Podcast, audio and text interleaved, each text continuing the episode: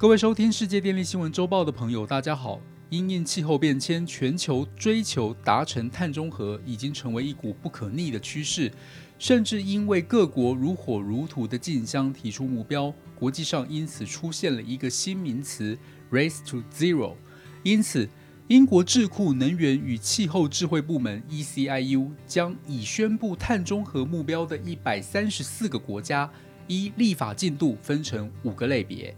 第一，已经达成碳中和的有不丹与苏利南共和国共两个国家。第二，已经通过立法的，例如日本、南韩、欧盟、英国等共十三个国家。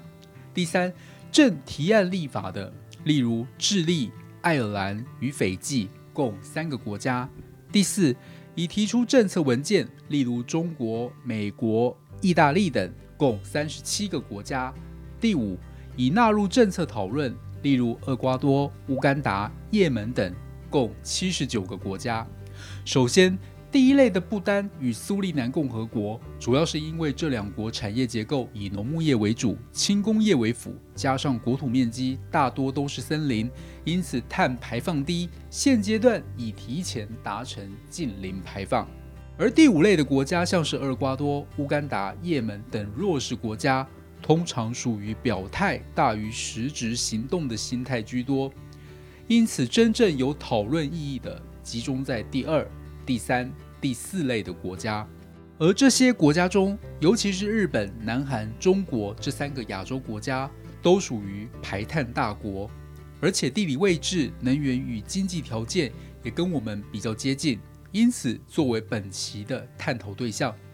我们可以发现。不论是今年四月美国总统拜登举办的领导人气候峰会，或是六月七大工业国 G7 会议，甚至最近美国与英国的气候特使远赴天津开会，为十一月将举行的 COP26 先取得共识等等，都可以看出欧美国家不断的对他们施压，希望可以在政策与立法方面加快脚步。因此。以下与大家依序分享日本、南韩、中国在碳中和立法与政策的发展概况。首先来看看全球第五大排放国的日本，它属于第二类已通过立法的国家。日本在去年十月宣布了二零五零年实现碳中和的目标。此外，首相菅义伟也在今年四月表示。力争二零三零年度温室气体排放量比二零一三年度减少百分之四十六，并将朝减少百分之五十的目标努力。对此，日本参议院在今年五月的全体会议上一致通过《全球暖化对策促进法》修正案，有以下三项修法重点：第一，将长期发展方向透过立法。来促进脱碳的进行和投资。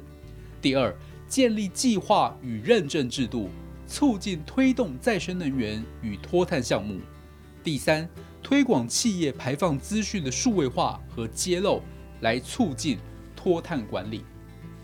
而为了实现二零五零年碳中和目标，日本在政策方面发布了绿色增长战略，将在离岸风电。电动车、氢能源等十四个重点领域推展温室气体减排。此外，也将成立两兆日元的绿色创新基金，对碳中和相关领域进行资助，并建立碳中和投资促进税制，提供相关投资领域税收减免。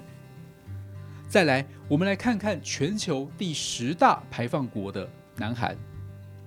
南韩自从二零二零年十月正式宣布二零五零年实现碳中和目标之后，不仅在同年十一月制定绿色新政基本法草案，并已在今年八月底刚刚正式通过，而正式成为完成立法的国家。明定二零三零年碳排放量目标将较二零一八年减少百分之三十五以上，比去年底提交给联合国的目标更为积极。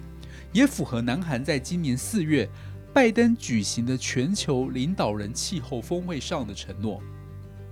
法案的通过，代表将二零五零年碳中和目标作为国家愿景以及国家战略，因此必须一并将温室气体减排目标、基本计划的制定和实施检查等程序系统化、法制化。除了立法，南韩在政策方面也多所努力，例如提出了二零二一年韩国碳中和执行计划，针对二零五零年碳中和方向。建立温室气体减量情境，以及公部门二零四零碳中和计划，让公部门率先转型等做法。最后，我们来看全球第一大排放国的中国，属于第四类，已提出政策文件但尚未入法的国家。中国目前虽然还没进到立法阶段，但在政策推动方面，除了中国在今年三月召开两会。通过了“十四五”规划与二零三五年远景目标，明确重申习近平在二零二零年九月宣誓的二零三零年碳达峰、二零六零年实现碳中和之外，中国也随之在七月正式启动碳排放交易市场。中国可将排放许可证分配给市场参与者，而参与者可用来支付自身的排放量，或在交易市场中出售。碳交易市场的启动是中国实现碳中和的重要政策之一。除此之外，中国要求电力部门提早达成碳达峰、碳中和，其中五大国营发电企业在今年初已分别宣布2025年碳达峰，比国家整体目标2030年提早了五年。另外，这些电力产业要在2050年达成碳中和。这也比二零六零年的国家目标提早了十年。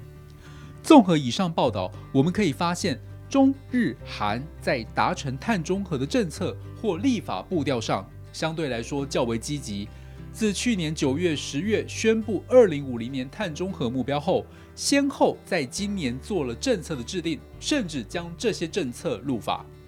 此外，碳达峰至碳中和的期间长短，其实对于达成碳中和的难易程度有很大的影响。根据世界资源研究所 WRI 的数据显示，欧盟早在1990年碳达峰，美国已在2007年碳达峰，而日本与南韩则预计在2020年碳达峰，中国则是2030年碳达峰。中日韩。从碳达峰至碳中和的时间只有三十年，而欧盟有六十年之久，所以有人希望欧盟更应该要提早达成碳中和。因此，我们下一期将与大家分享欧盟在碳中和立法与政策的发展概况。以上是本周世界电力新闻周报的整理报道，国际上电力的大小事，我们会持续密切关注，并且跟大家分享。若喜欢我们的频道，欢迎与好朋友分享哦，我们下周再会。